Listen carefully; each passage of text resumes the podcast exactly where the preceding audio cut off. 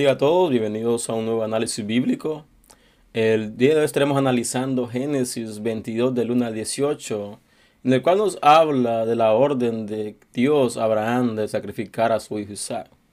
Eh, todos sabemos eh, la historia, en el video anterior hablaba de lo que era el llamado de Abraham, de la obediencia que Abraham tuvo, de ir y de obedecer a Dios en lo que le había dicho. Aquí en este texto vemos vamos a apreciar, mejor dicho, que Dios vuelve a ordenar algo a Abraham, algo específico, y era sacrificar su hijo. Y vamos a ir a la palabra, al libro de Génesis, capítulo 22, versículo del 1 al 18, la cual dice así, aconteció después de estas cosas que probó Dios a Abraham, y le dijo a Abraham, y le respondió, heme aquí. Y dijo, toma ahora tu hijo, tu único, Isaac, a quien amas, y vete a tierra de Moriad, y ofrécelo ahí en holocausto sobre uno de los montes que yo te diré. Y Abraham se levantó muy de mañana y enalbó su asno y tomó consigo dos siervos suyos y a su hijo, y cortó leña para el holocausto y se levantó y fue al lugar que Dios le dijo. Al tercer día alzó Abraham sus ojos y vio el lugar de lejos. Entonces dijo Abraham a sus siervos, esperad aquí con el asno, y yo y el muchacho iremos hasta ahí, adoraremos y volveremos a vosotros. Y tomó Abraham la leña del holocausto y la puso sobre Isaac su hijo, y él tomó con su mano el fuego y el cuchillo, y fueron ambos juntos. Entonces Isaac habló Isaac a Abraham su padre y dijo, Padre mío, y él respondió, heme aquí, mi hijo. Y él dijo, He aquí el fuego y la leña, mas ¿dónde está el cordero para el holocausto? Y respondió Abraham, Dios se proveerá del cordero para el holocausto, hijo mío. E iban juntos. Y cuando llegaron al lugar que Dios le había dicho, edificó ahí Abraham un altar y compuso la leña y ató a Isaac su hijo y lo puso en el altar sobre la leña.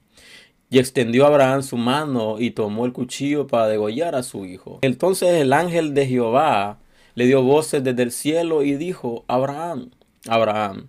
Y él respondió, heme aquí.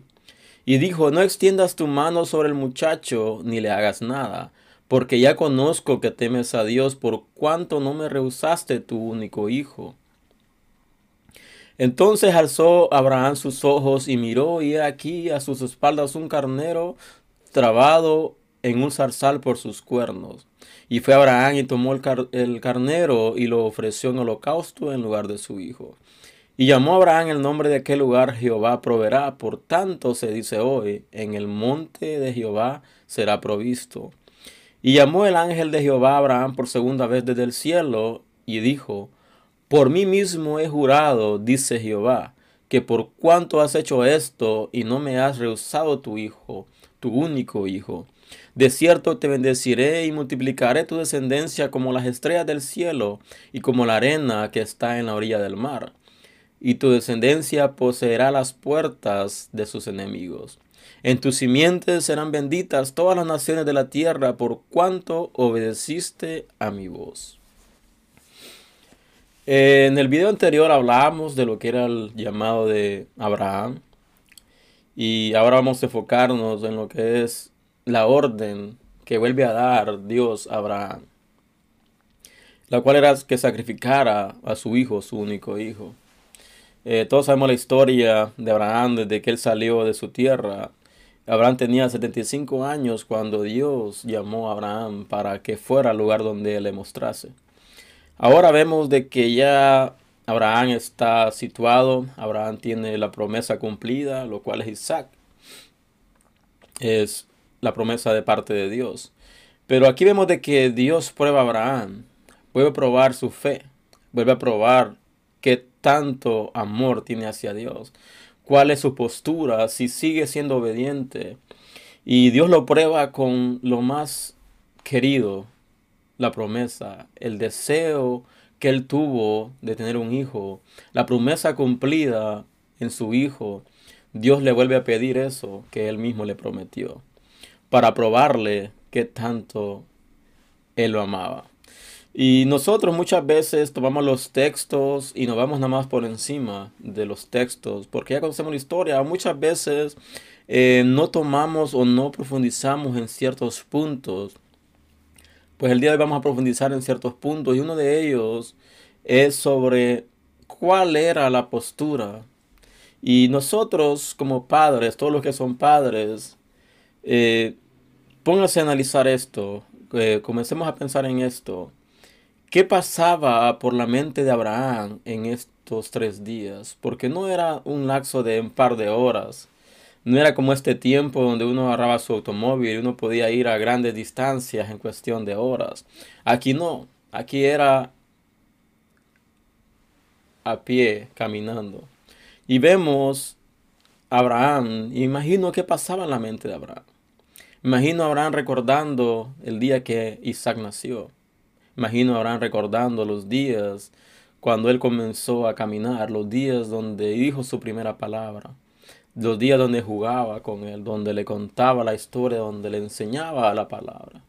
Imagino todo lo que pasaba en la mente de Abraham, tantos recuerdos que iban día con día, y entre más tiempo pasaba, entre más se acercaba el día, imagino de que más entraba la tristeza de Abraham, más entraba la melancolía de Abraham, pero por otra parte, imagino Isaac alegre, contento porque estaba con su padre. Tenía tiempo con su padre y el hecho de ir con su padre a, dar holocausto, a dar oración a Dios era de mucho gozo para él. Pero por otro la moneda vemos dos puntos de vista. Por un lado la alegría de Isaac, pero por otro lado la tristeza de Abraham. Y es difícil y como dije al principio, tres días de camino. No sabemos ni imaginamos todo lo que pudo pensar Abraham. Todas las veces donde se imaginó lo alegre que él era, lo maravilloso que era tener un hijo, lo extraordinario que era tener un hijo, pero también saber de que Dios era un Dios grande, un Dios que tenemos que obedecerle. Y él no tuvo reparo en caminar y en ser obediente a lo que Dios le había pedido. Después vemos de que Isaac le pregunta a su padre y le dice, Padre, pero tenemos el fuego y tenemos la leña, pero ¿dónde está el cordero? Imagino de que esto tuvo un efecto en Abraham, donde Abraham se sintió confrontado y de haber dicho, ¿y ahora qué le digo a mi hijo?